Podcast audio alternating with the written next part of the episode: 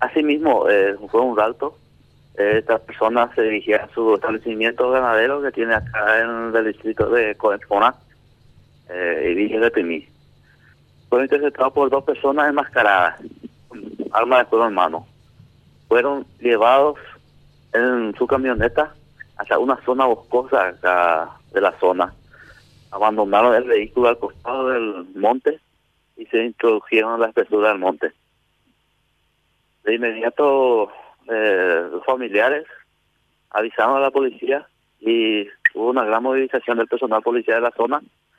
Acorralaron el monte y esas personas aparentemente al sentirse acorralados hicieron una llamada a la esposa de la víctima exigiéndole que hable con los policías para que se retiren del lugar, de lo iban a ejecutar a su marido.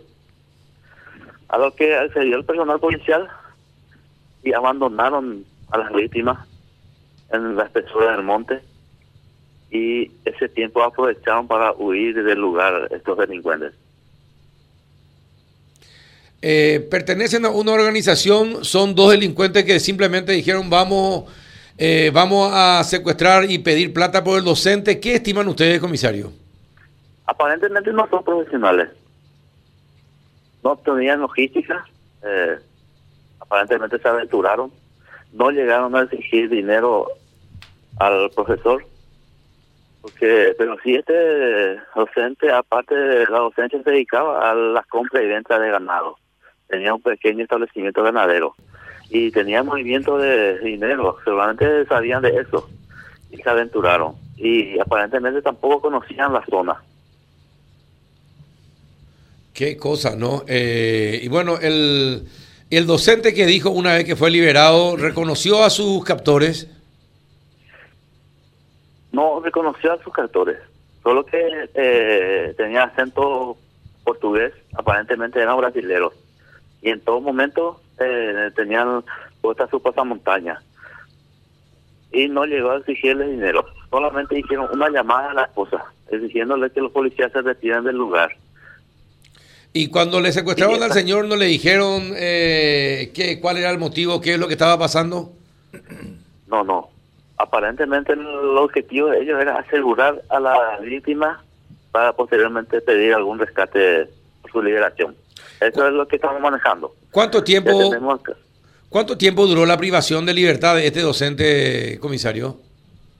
Y cinco a seis horas aproximadamente. A la pucha. ¿Y caminaron mucho? ¿Estuvieron dando vueltas por, por muchos lugares? Ellos eh, se entraron al bosque, no, no, es muy extenso este bosque, está al costado de un tojal. Eh, ellos estuvieron, una vez que los se retiraron los Caltor, eh, ellos estuvieron tres horas, por temor no salieron del monte.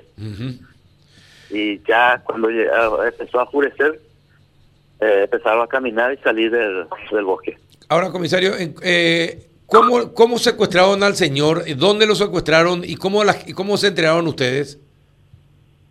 Ellos fueron raptados, eh, se dirigían a ese establecimiento de una zona eh, retirada acá de la zona urbana y salieron dos a su paso, dos personas armadas.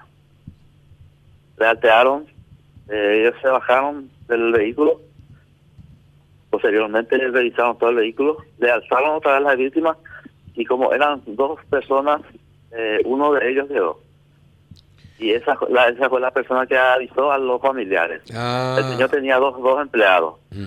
Y solamente fueron llevados él y otro empleado dos personas fueron los que fueron asaltados. ¿Y, lo, y, el, qué pasó con el empleado? ¿También eh, fue, eh, fue liberado sin problemas, sin, sin ningún tipo de golpes?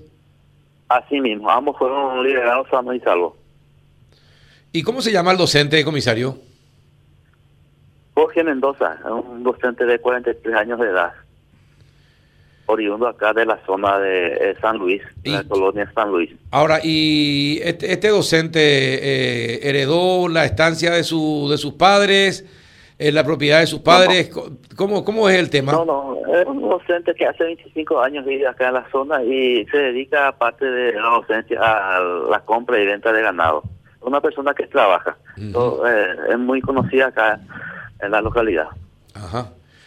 Bueno, eh, pero no les pasó nada. Lo importante es que no les pasó nada. Eh, evidentemente eran inexpertos los secuestradores. Eh, no llegaron y solamente una vez se comunicaron con la esposa y nada más.